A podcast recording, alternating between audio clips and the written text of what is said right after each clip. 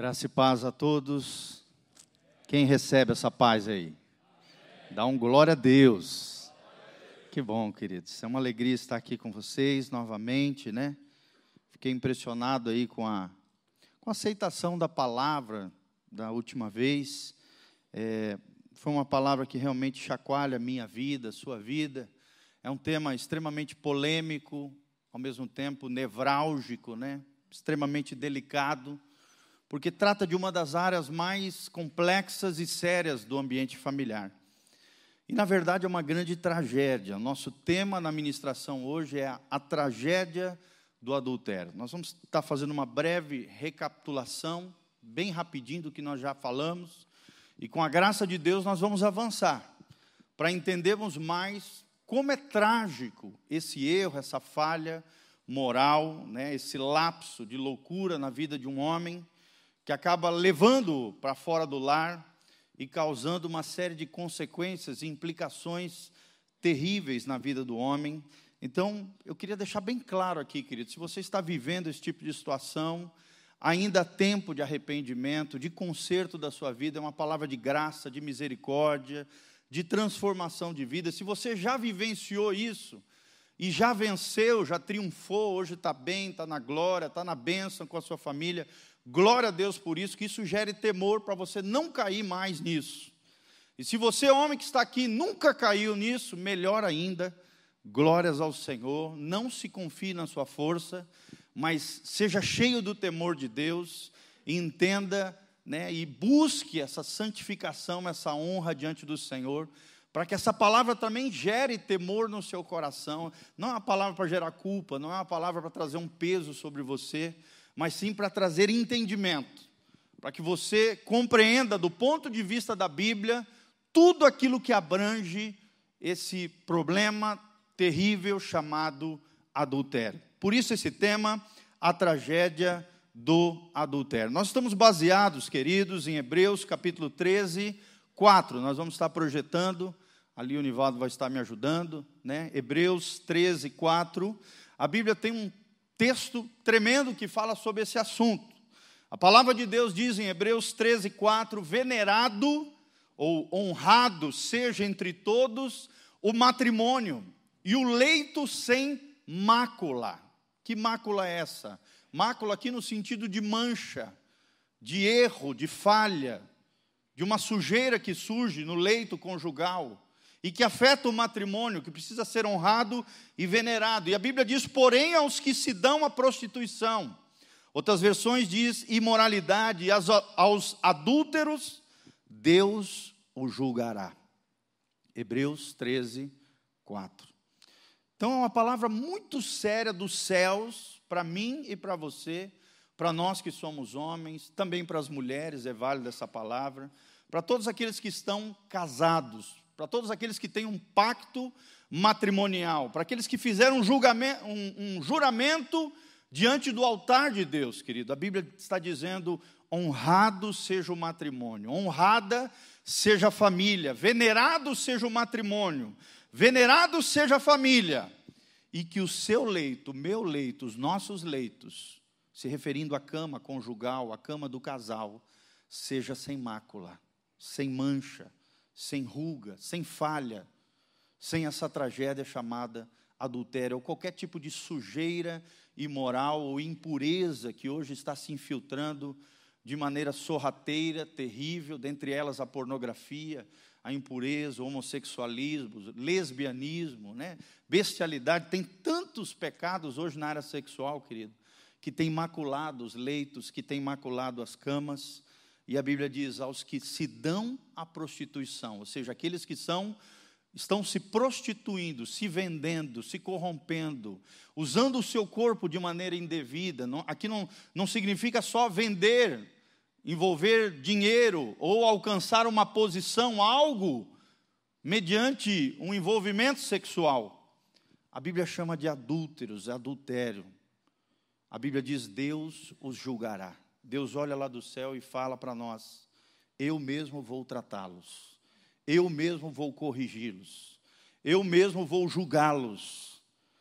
Isso tem que gerar no nosso coração muito temor e tremor diante do nosso Deus. Eu sei que hoje, querido, o adultério é exaltado né, na vida de muitas pessoas, nas novelas, as pessoas torcem para que duas pessoas fora do casamento fiquem juntas. Mas do ponto de vista de Deus, é uma grande tragédia. E vocês vão ver, à luz da palavra de Deus, o que significa isso. Provérbios 6, 32, 34, nós também estaremos projetando, diz assim: Assim, o que adultera com uma mulher é falto em entendimento. Aquele que faz isso destrói a sua alma, achará castigo e vilipêndio, ou desonra, vergonha, e o seu opróbrio nunca se apagará. É uma mancha que vai percorrer o resto da vida daquela pessoa. A vergonha, o vilipêndio, o castigo, o opróbio, nunca se apagará, diz a palavra de Deus. Porque os ciúmes enfurecerão o marido, de maneira nenhuma perdoará no dia da vingança. Além disso, você coloca sua, sua vida em risco, diante da morte, quando você se envolve com uma mulher casada, uma mulher que é de outro homem, aquele homem pode ficar furioso e acabar te matando por causa dessa cilada que Satanás tenta impor contra a sua própria vida. Tem algumas coisas que me chamam a atenção, eu até destaquei no texto. Primeiro, que o homem que faz isso, a mulher que faz isso, é falto de entendimento, ou seja, está fazendo uma grande burrada. Está fazendo, por mais que seja exaltado hoje, né? Parece que é bonzão o homem que conquista várias mulheres. Do ponto de vista de Deus, é, um, é alguém que está fazendo algo, uma grande burrada, é falto em entendimento, está destruindo a sua própria alma, a Bíblia diz, está produzindo sobre a sua própria vida, diz aqui, castigo e vergonha, e o seu opróbio, ou seja, a sua vergonha nunca se apagará, é uma mancha indelével que fica na vida da pessoa por toda a sua existência. Ok? Então a Bíblia fala de maneira muito clara sobre esse assunto. Provérbios 7, 22 e 23, a Bíblia diz: E ele, ou seja, o homem que adultera, adultera a mulher que é imoral, segue-a, está se referindo à mulher adúltera, à mulher imoral, logo como um boi que vai ao matadouro, e como louco ao castigo de prisões. Olha as palavras: matadouro, louco, prisões até que a flecha lhe atravesse o fígado, como uma ave que se apressa para o laço e não sabe que ele está ali contra a sua vida. Coloca de novo a vida em risco, porque ele vai como um boi para o matadouro, é um louco que acaba se colocando sob grilhões, sob prisões. Uma flecha lhe atravessa o fígado, ou seja, afeta o seu interior, a sua vida interior, a sua espiritualidade, coloca em risco a sua própria existência, a sua própria vida, a sua integridade física e cai como um patinho no laço. E não sabe que ele está ali contra a sua vida, diz a palavra de Deus em Provérbios 7, 22. Nós falamos semana passada sobre as implicações, semana passada não, nosso último encontro, sobre as implicações de um adultério. Vou falar rapidamente, primeira implicação que um adultério traz na vida de um homem, de uma mulher, no contexto da família, e nós precisamos entender que o adultério não afeta só você, queridão. O adultério, o pecado, por mais que ele seja pessoal e ele é intransferível, ele afeta toda a coletividade. Afeta a sua família, afeta os seus filhos, afeta o seu cônjuge, afeta os seus pais, que ficam envergonhados com aquela situação que você está vivendo, que está padecendo. Ou seja, a primeira coisa, a primeira consequência de um adultério é a marginalização espiritual e ministerial da pessoa que adultera. Pessoa fica marginalizada pela vida, de ministério, na igreja. Ela fica sem moral diante de si, diante dos seus e diante da própria igreja, diante das pessoas que ele ama. Fica marginalizado espiritualmente, moralmente, a pessoa que adulterou. Segundo, o adultério perturba emocionalmente o casamento, produzindo ação por ciúmes, acaba, acaba, acaba gerando desprezo entre o casal, acaba gerando sentimento de competição entre os dois e desentendimento crônico. E aí nós entendemos porque muitos casais vivem continuamente num desentendimento crônico. Muitas vezes é porque existe ali dentro da relação entre os dois um adultério oculto, uma situação que está gerando obsessão por ciúmes, desprezo, competição e desentendimento crônico. Terceiro implicação de um adultério, queridos, é que o adultério endemoniza a cama do casal, causando inibição sexual, interrupção sexual e até, em casos mais graves, aversão no casamento. As pessoas começam a se rejeitar no leito conjugal por causa dessa mancha no leito, por causa dessa marca na cama do casal. Começa a cama do casal ser endemonizada, ou seja, demônios que vêm através do espírito de adultério começam a se infiltrar na vida conjugal, na vida do casal, causando inibição, interrupção sexual e até aversão. A mulher fica com nojo do homem, o homem fica com nojo da mulher, e aí ficam longos períodos sem ter intimidade, sem ter relação sexual, porque um deles, ou às vezes os dois, estão aprontando lá fora. Quarta implicação de um adultério é que o adultério desprotege sexualmente a vida dos filhos. E aqui está o mais grave para mim com relação ao adultério, gente. Pelo menos eu, como pai, eu penso que isso aqui é a coisa mais grave, como consequência de um adultério, como implicação de um adultério, é que os seus filhos, preste atenção, meu irmão, você que é homem, e talvez esteja fazendo isso, ou já fez, e não pode fazer mais, ou tem que abandonar isso na sua vida, urgente. Por quê, meu irmão? Porque o adultério desprotege sexualmente a vida dos seus filhos deixando os seus filhos susceptíveis a diversas possibilidades de perseguições na área sexual. Ou seja, os seus filhos se colocam em situações de risco, de risco de abusos sexuais, de imoralidade sexual, de homossexualismo, lesbianismo e toda sorte de dificuldade sexual ou problemas nessa área, porque os, um dos pais ou os dois, às vezes, está tendo um caso extra conjugal. Você está colocando em risco os seus próprios filhos, porque abre uma legalidade. Uma porta se abre na família através dos pais, onde os demônios se infiltram e começam a perseguir as crianças. Nós tivemos um caso que os meus pais atenderam, eles já têm mais de 40 anos de experiência na área familiar, tem um ministério nessa área, onde eles tiveram que atender uma, uma jovenzinha, preste atenção, de 7 anos de idade que se masturbava compulsivamente. Uma criança, menina, de sete anos de idade, que se masturbava compulsivamente. Os pais não sabiam o que é que estava causando aquilo ali. E aí meus pais sentaram com o casal, fizeram um mapeamento espiritual para descobrir qual era a origem daquele problema, qual era a causa daquele problema. E o que que chegou-se à conclusão? Os pais, na juventude, haviam vivido uma vida imoral, os dois já haviam adulterado e tinham adultérios ocultos na vida do casal. Abriram portas para que demônios se infiltrassem e perseguissem uma menina de apenas sete anos de idade. Eu pergunto para você: é normal isso, uma menina de sete anos se masturbar? Compulsivamente. Já é raro, né, uma, uma, uma mulher fazer isso. Ainda mais uma menina de sete anos. Não tem explicação natural, querido. Era algo sobrenatural. Era uma infiltração maligna por uma porta aberta pelos pais. O adultério desprotege sexualmente a vida dos filhos, deixando-os susceptíveis a abusos sexuais e perseguições malignas nessa área. A quinta implicação de um adultério é que o adultério de um dos cônjuges expõe, às vezes, o outro cônjuge que foi vítima de sua traição à mesma situação.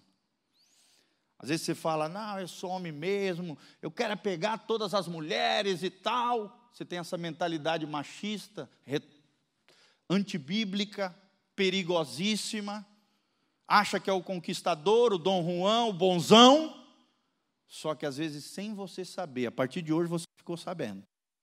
Você está colocando em risco a sua própria mulher, o seu cônjuge, a sua esposa, a ter também, por sua causa, um envolvimento de adultério, porque você, que se acha o machão, o homão, o conquistador, o galã, abriu no mundo espiritual, para que você também fosse vítima do seu próprio veneno. Você está me entendendo, irmão? Você expõe o seu cônjuge a essa mesma situação de traição.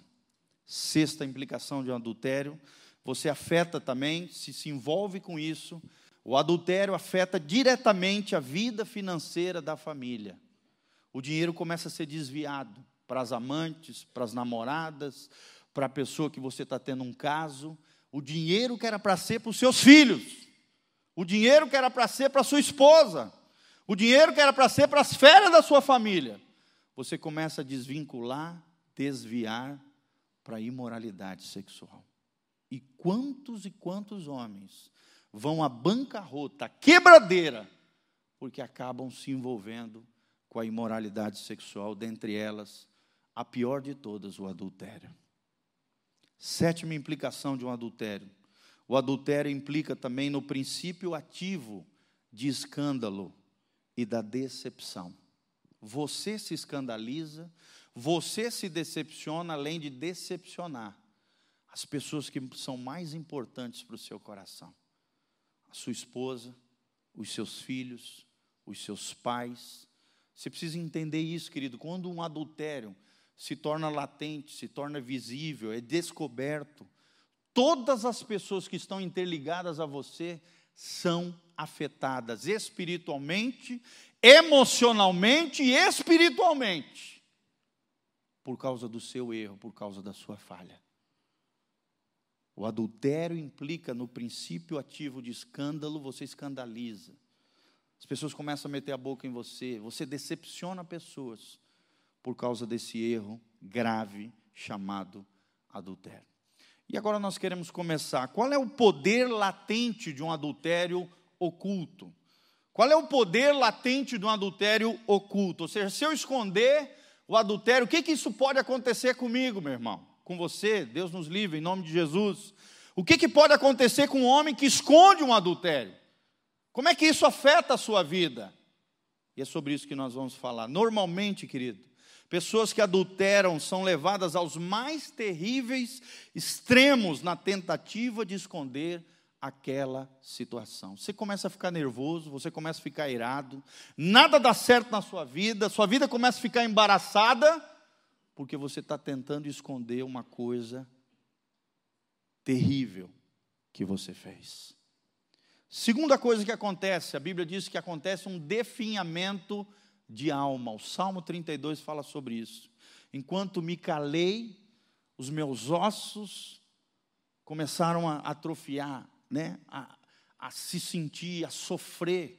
A Bíblia diz que o nosso humor, quando a gente peca e esconde aquilo, o nosso humor se transforma em sequidão de estio, é como se fosse uma folha murchando, o nosso corpo sofre, os nossos ossos, os nossos nervos, todo o nosso soma, o nosso corpo é afetado quando nós escondemos uma coisa que não é tratada, que fica oculto, que fica escondido.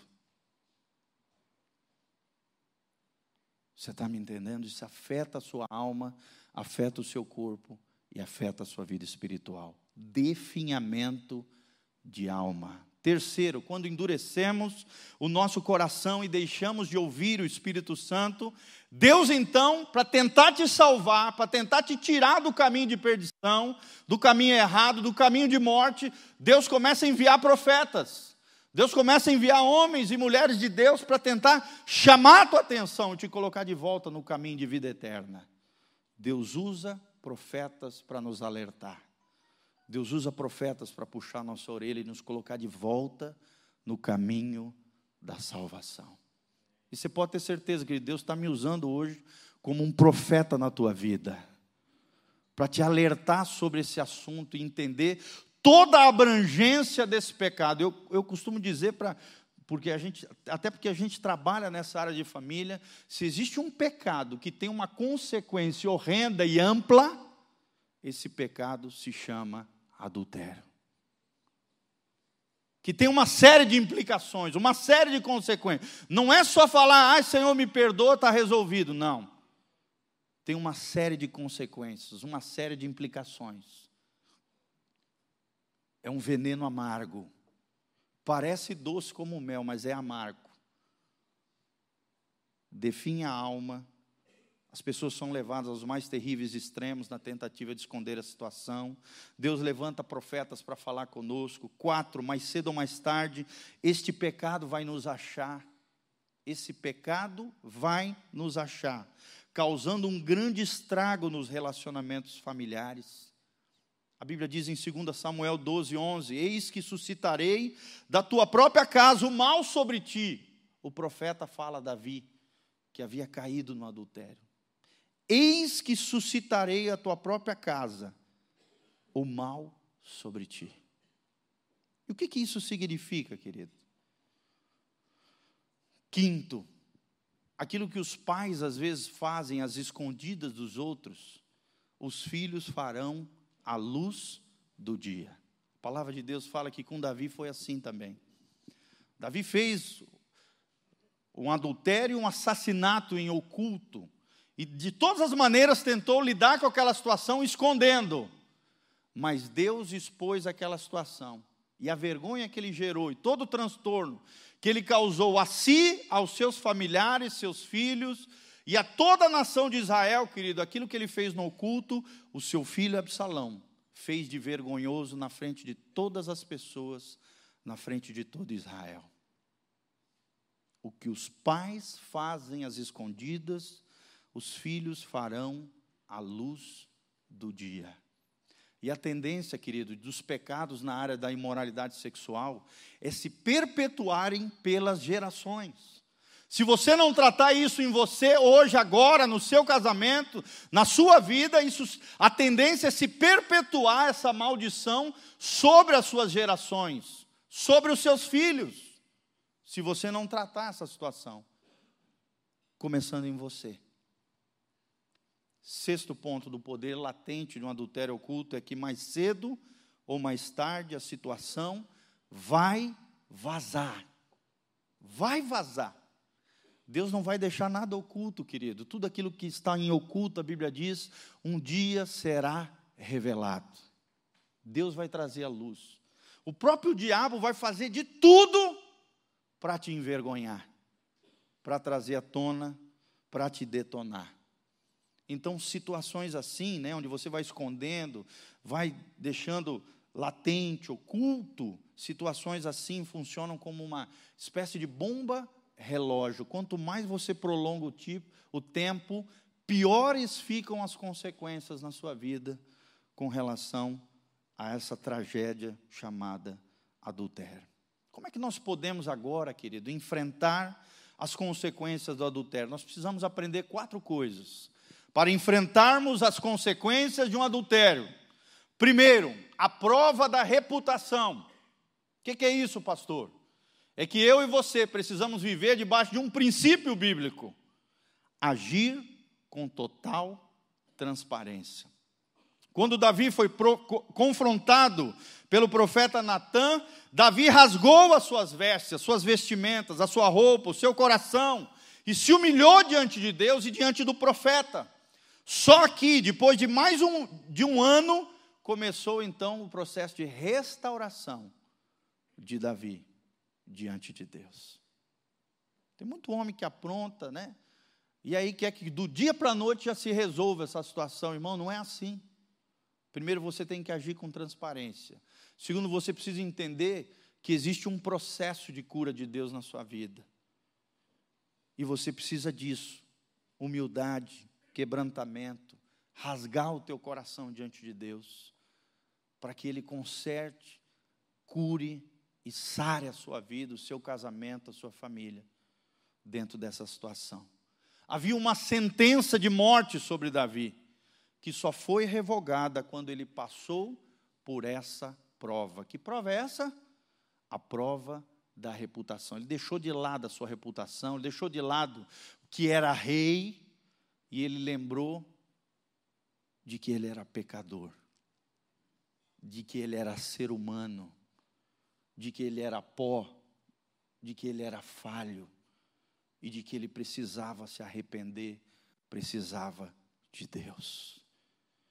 Será que você não tem sentido de orgulho, de prepotência, de sentimentos machistas, de achar que é o bonzão? Não se quebranta, não se humilha diante de Deus. A Bíblia diz que a soberba procede à ruína. A Bíblia também diz que Deus resiste aos soberbos, porém dá graça e estende misericórdia àqueles que são humildes, àqueles que são quebrantados aqueles que reconhecem os seus defeitos, as suas falhas, que assumem as suas culpas e as suas responsabilidades. Segundo princípio de enfrentar as consequências do adultério é a prova da posição. A Bíblia diz que Davi deixou o palácio. É, irmãozão, às vezes nós vamos ter quando pisamos nessa situação, quando erramos nessa situação, você vai ter que deixar o seu palácio, você vai ter que deixar a sua posição, você vai ter que deixar suas famas. É necessário descer do pedestal, abrir mão de muitas conquistas que às vezes foram feitas e perder estas coisas para Deus. Entender que é Deus nos quebrantando, é Deus nos humilhando, não é porque ele tem prazer nisso, é porque faz parte do processo dele na nossa vida. Às vezes eu vejo uns maridos que pisam na bola com as mulheres, e aí chega no aconselhamento ali pastoral, ainda quer cantar de galo, quer dar uma de bonzão, quer meter o dedo na mulher. Sendo que é ele muitas vezes que deve mais no cartório. Não quer deixar o palácio, não quer deixar sua posição, não quer descer do pedestal. Meu irmão, não é assim que Deus trata. Davi, humildemente, descalço, com poucas pessoas que lhe restaram, lhe, restaram, abandonou seu trono, o palácio, deixou tudo para trás, sua realeza, seu prestígio, seus títulos, e buscou refúgio na dependência de Deus. Precisamos buscar, querido, o nosso refúgio. Não é na nossa força, não é na nossa destreza, não é na nossa capacidade, não é na nossa posição financeira. Nós temos que entender que todos nós somos pecadores. Eu, você, nós somos vasos de barro. E que precisamos viver na total dependência do nosso Deus com humildade, com quebrantamento, com reconhecimento diante das nossas esposas, diante dos nossos filhos. Querido, eu já atendi esposas que sofreram isso. Há um tempo atrás eu atendi alguém que a mulher quase definhou e morreu. Deu anorexia na mulher, quando ela soube de uma situação dessa que o seu marido aprontou. Gente, gente, isso mata pessoas. Isso destrói a alma. E para que haja um processo de cura e de restauração, é necessário a prova da posição. Davi deixando o palácio e buscando refúgio na total dependência de Deus. Amém? Será que você vai ser humilde, quebrantado, reconhecer os seus erros e falhas? Isso não vale só para adultério, vale para qualquer pecado, qualquer situação. Homem, olha para mim. Não tenha vergonha de pedir perdão. Não tenha vergonha de reconhecer as suas falhas. Você não é um super-homem. Você não é um super-herói. Isso é um mito, isso não existe. Você é um homem, você é falho, você é frágil. Você veio do pó, eu vim do pó, nós somos, nós temos que nos quebrar diante de Deus. Tem um teólogo aqui cristão brasileiro, um grande homem de Deus, ele diz que quando nós casamos, Deus quebra o vaso. E quando nós geramos filhos, Deus pisa nos cacos. Quando nós casamos, Deus quebra o vaso. E quando nós temos filhos, Deus quebra ainda mais, Deus pisa nos cacos. Para nos fazer um novo molde, um novo vaso para a glória de Deus. Deus te chamou para viver para a glória dEle. Deus não te chamou para viver uma vida de desonra, de desrespeito, de indignidade, de vergonha. Não, Deus te chamou para viver uma vida digna, honrosa, para tua esposa e os teus filhos olhar para você e ter um espelho, ter uma referência.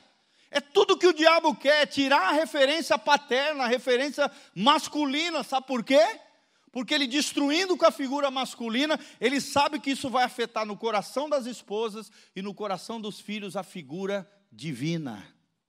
Porque nós, homens, somos o representante de Deus nos nossos lares. Somos os sacerdotes de Deus. Somos a imagem, somos feitos à imagem e semelhança do Senhor. Por isso que o diabo quer te jogar na bebedice, na prostituição, na drogadição, na imoralidade, na sujeira, na sarjeta. Ele quer te marginalizar, ele quer te deixar na beira do caminho. Ele quer te detonar, porque ele sabe que assim detona a mulher, detona os filhos. Discernir e suportar também, terceiro princípio, tempo de apedrejamento. Apedrejamento moral. Ou seja, você vai ter que ouvir coisas que você não gostaria de ouvir, porque pisou na bola, porque errou, porque pecou. Não pensa que é só, ah, me perdoe e está resolvido. Não, esse tipo de pecado gera apedrejamento moral. As pessoas vão falar, teus filhos vão falar, tua esposa vai falar, teus pais vão falar. Discernir e suportar o tempo de apedrejamento. Na vida de Davi, Deus usou um homem chamado Simei, que falou ali, envergonhou Davi diante dos seus soldados, aprego, sabe, ali amaldiçoou Davi depois de toda essa tragédia, toda essa situação com seu filho Absalão. Quem cometeu adultério precisa entender que muita gente vai comentar, vai praguejar, vai amaldiçoar e vai atacar você. E agora você precisa aguentar isso, calado sem revidar, porque quem gerou isso foi você. Foi você. Então aguente isso calado, sem revidar, porque esse é um tempo de apedrejamento de Deus na sua vida. Davi percebeu isso. Tanto é que um dos seus guerreiros queria tirar uma espada e matar Simei. Davi falou: Não, talvez o Senhor esteja usando esse homem para me tratar. Não faça isso. Um dos generais de Davi ficou com raiva na situação que o cara estava preguejando o rei de Israel. Seu líder, o líder dele. E Davi disse: Não, ele percebeu que ali tinha uma conotação espiritual e disse: Não, talvez é Deus fazendo isso comigo, eu mereço. Eu preciso ouvir isso. É Deus me tratando é Deus me quebrantando. A maioria das pessoas, querido, sucumbe nessa prova, saindo então do curso do quebrantamento, porque não sabem lidar com o seu orgulho, não aceitam a humilhação como algo vindo do Senhor, não aceitam o quebrantamento como parte do processo de cura, de restauração da sua vida moral, da sua vida espiritual, da sua vida pessoal e da sua família.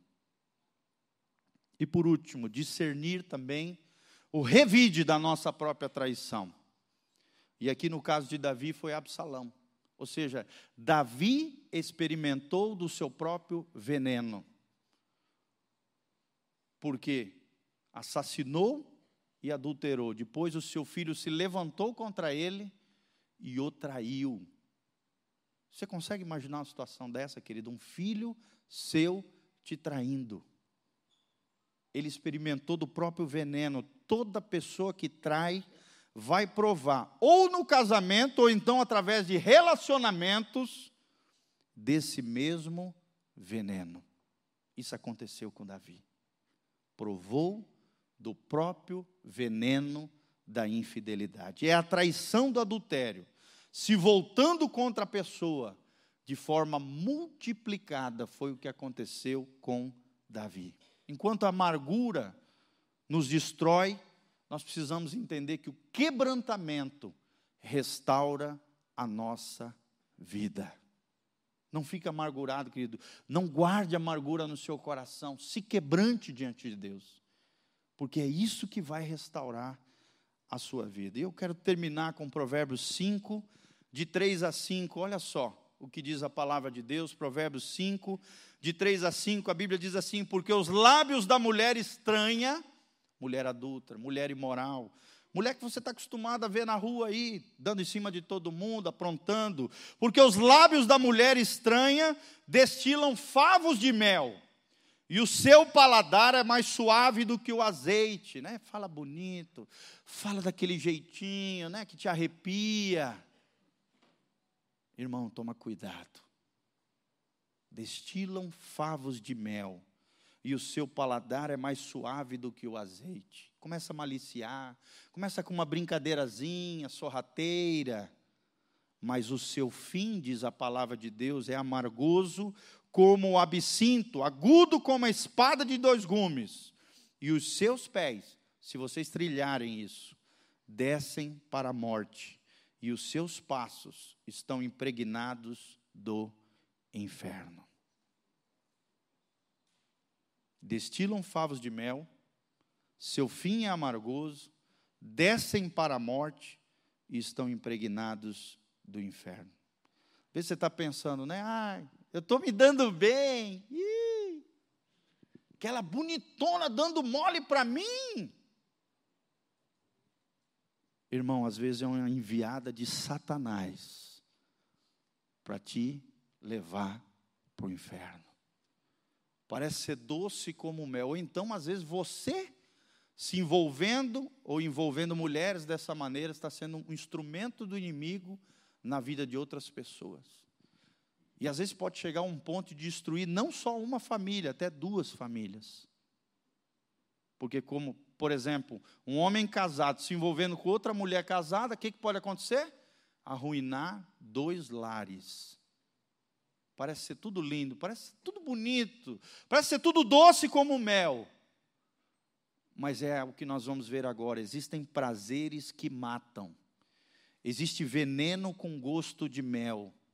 Existem prazeres que derrubam casas, destroem famílias, causam danos quase irreparáveis em pessoas inocentes. Aqui nós estamos falando dos nossos filhos, às vezes de um cônjuge, uma pessoa boa que Deus colocou do nosso lado. Põe a perder coisas de valor inestimável. E meu irmão, olha para cá. Se existe uma coisa de valor nessa vida, o maior tesouro, o maior patrimônio que você pode ter nessa vida é a sua família, é a sua esposa e os seus filhos, é o seu lar. O seu lar foi projetado por Deus para ser um pedacinho do céu e não um pedacinho do inferno. Pode levar a perder coisas de valor inestimável. Se tem uma coisa de valor inestimável é a família. Segunda coisa que nós vemos nesse texto são relacionamentos transgressivos, proibidos, que implicam traição e negação de compromissos e responsabilidades assumidos quando? No casamento. Pode até apresentar excitação e prazer quando encapsulados num quarto, num fim de semana, num lapso de tempo ou num canto de mundo. Preste atenção.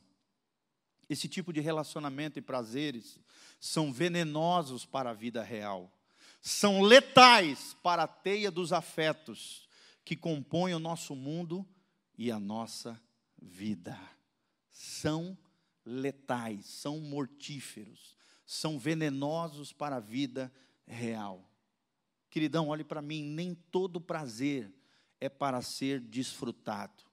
Dizer não para alguns prazeres possíveis é uma expressão de sabedoria, especialmente para os prazeres que têm o poder de matar. Poder de matar. E se existe um prazer que tem poder de matar, irmão, é o prazer do adultério. Quem abre mão de um prazer que mata, não está perdendo o mel, está se livrando do veneno. Toda, a Bíblia diz em 1 Coríntios 10, 23, já estou encerrando: todas as coisas me são lícitas, mas nem todas as coisas me convêm. Todas as coisas me são lícitas, mas nem todas as coisas edificam. Presta atenção. Deus te dá liberdade. Você é livre para fazer todas as coisas que você quiser, mas nem todas as coisas que essa vida te dá são boas.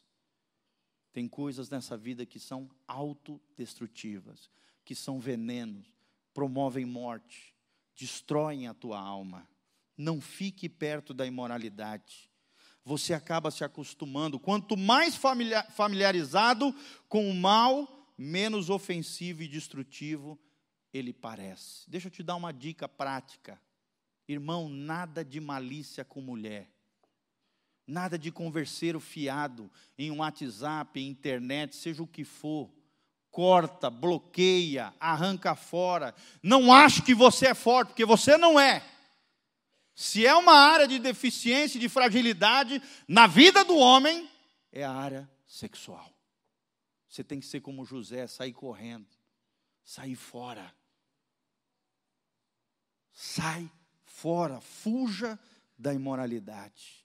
Não fica brincando coisas maliciosas. Aquilo que no início é uma agressão à sua moral, né? à sua consciência, se você não frear, começa a ser tolerado e dali a pouco torna-se aceitável, risadinha para lá e para cá, e quanto menos percebe, você estará no colo da pessoa errada, ou então nas mãos da pessoa errada, que vai te usar, vai te manipular e vai ser um instrumento de Satanás para te detonar. Não só você, a tua casa, a tua família, o futuro dos teus filhos. Como é que nós tratamos com isso? Rapidamente. Primeiro, com uma confissão sincera. Você precisa confessar o seu pecado. Sustentado por um legítimo compromisso de mudança, um desejo de mudar. Eu quero ser diferente. Eu quero ser um homem de Deus. Eu quero ser leal e fiel à minha esposa. Eu quero ser um homem honroso, um homem digno. Uma decisão, um compromisso de mudança e uma confissão sincera diante de Deus, diante de uma pessoa madura, de preferência pastores, obreiros, obreiras, pessoas que tenham capacidade de te ajudar nessa área. Segundo, depois vem o processo em que a pessoa traída precisa perdoar o cônjuge. Não pensa que vai ser fácil, meu irmão. Quando você confessar o seu pecado, aquela pessoa vai ficar fragilizada, abalada, e vai ter todo um processo onde a pessoa traída precisa perdoar o cônjuge. Terceiro, aí pode vir um outro processo doloroso, que é perdoar a pessoa com quem o cônjuge atraiu. Perdoar aquele que ofendeu o lar com o adultério. E por último, o processo mais difícil que tem diante dessa mancha chamada adultério, essa tragédia familiar, é reconstruir a confiança perdida. Perto desse último desafio, que é reconstruir a confiança perdida. Perdoar não é tão difícil. Mais difícil que perdoar, querido, é reconstruir a confiança perdida.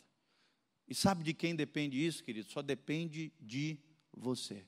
Se você não perder a confiança, você não vai ter que restaurar a confiança que foi perdida. Agora, se você perdeu a confiança, irmão, faça uma confissão sincera, comprometa-se em mudar, arrependimento, diz a palavra de Deus. Perdoe né? Que a pessoa traída perdoe o cônjuge. Entenda que existe um processo doloroso em perdoar a pessoa e reconstrua a confiança perdida. Ao final de tudo isso, nós vemos na vida de Davi que depois de Davi discernir a visitação, aceitar o tempo do castigo de Deus na sua vida, suportar calado toda a correção, vergonha e afronta, sendo aprovado em todas essas quatro questões que nós falamos, Davi teve o seu trono restituído e ainda foi chamado na Bíblia, lá em Atos, do homem segundo o coração de Deus. Querido, há esperança para quem adultera. Deus continua tendo um plano para aqueles que saem do plano de Deus. Esse é o poder de um quebrantamento completo que glorifica a cruz de Jesus Cristo. Há esperança quando um coração se arrepende. Há uma segunda chance quando há desejo de mudança. Deixa Deus falar ao teu coração através dessa palavra. Querido, essa palavra é fundamental para um homem ouvir ao longo da sua vida. Quantos e quantos erros, talvez muitos homens que estão aqui teriam deixado de fazer se tivessem escutado essa palavra, prestado atenção e colocado em prática na sua vida. Se você já fez, nunca mais faça isso. Se você está fazendo, abandone urgentemente esse pecado. Se você ainda não fez, que Deus gere temor no seu coração, para você nunca fazer, em nome de Jesus. Amém? Vamos ficar de pé. Quem quer ser um homem de Deus, leal, fiel, abençoado? Feche os seus olhos, querido. Coloque a mão no seu coração. Vamos orar diante do Senhor. Desde já eu quero agradecer de todo o coração. Eu sei que foi uma palavra difícil, difícil de ouvir e também é um desafio praticar. Mas Deus quer te levantar como um homem de Deus. Eu estou aqui não para jogar um peso na sua vida, não. Eu quero só te alertar a gravidade do fato mas eu estou aqui para dizer nessa noite que Deus quer te levantar como um homem de Deus na sua casa e na sua família. Não basta ser homem, é necessário ser homem de Deus. Não basta ser a, só homem de Deus. Deus quer te fazer um santo homem de Deus. A palavra de Deus diz: sede santos, porque eu, Senhor, sou santo. O santo, no contexto da Bíblia, amados, não é uma pessoa perfeita que não erra. Entre nós, seres humanos, isso seria impossível. Mas é alguém que está caminhando para o alvo, está caminhando à perfeição, quer ser parecido com Jesus. Jesus quer entrar na tua vida, no teu coração e te transformar num homem de valor, num homem de dignidade, num homem de honra. Se você perdeu tudo isso, querido, é possível resgatar, restaurar em Cristo Jesus a posição que você perdeu como homem dentro da sua casa, da sua família. Jesus tem poder para te transformar e te restaurar. Feche os seus olhos comigo, coloque a mão no seu coração. Ore assim comigo, se essa palavra tocou no teu coração e você quer ser esse homem de valor, esse homem de Deus, esse santo homem de Deus na sua família, fala assim: Senhor Jesus, eu entendi pela tua palavra a gravidade da infidelidade conjugal e do adultério à luz da palavra de Deus. Senhor, em nome de Jesus e no poder do Espírito Santo, eu quero ser fiel a Deus em primeiro lugar e às pessoas que eu amo. Eu quero ser leal fiel, sincero, transparente, íntegro de coração. Quero viver uma vida de dignidade e de honra diante de Deus e diante dos homens e diante da minha família. Eu quero ser um homem segundo o coração de Deus. Reconheço que sou falho, reconheço que sou pecador, peço perdão pelos meus pecados, me lava com o teu sangue, Jesus, escreve o meu nome no livro da vida, Espírito Santo de Deus, eu abro o meu coração para que o Senhor venha reinar e governar a minha vida, venha sobre a minha casa venha sobre o meu casamento, venha sobre a minha família. Eu e a minha casa serviremos ao Senhor. Haja o que houver, a que preço for, eu e a minha casa serviremos ao Senhor. Perdoa os meus pecados e me purifica, Jesus. Entra no meu coração e escreve o meu nome no livro da vida, eu recebo Jesus Cristo, o Filho do Deus Altíssimo, como Senhor e Salvador da minha vida. Em nome de Jesus. Obrigado, Jesus, pela minha salvação, pela minha restauração, pela transformação da minha história. Eu e a minha casa serviremos ao Senhor. Tem uma salva de palmas para Jesus. Aleluia.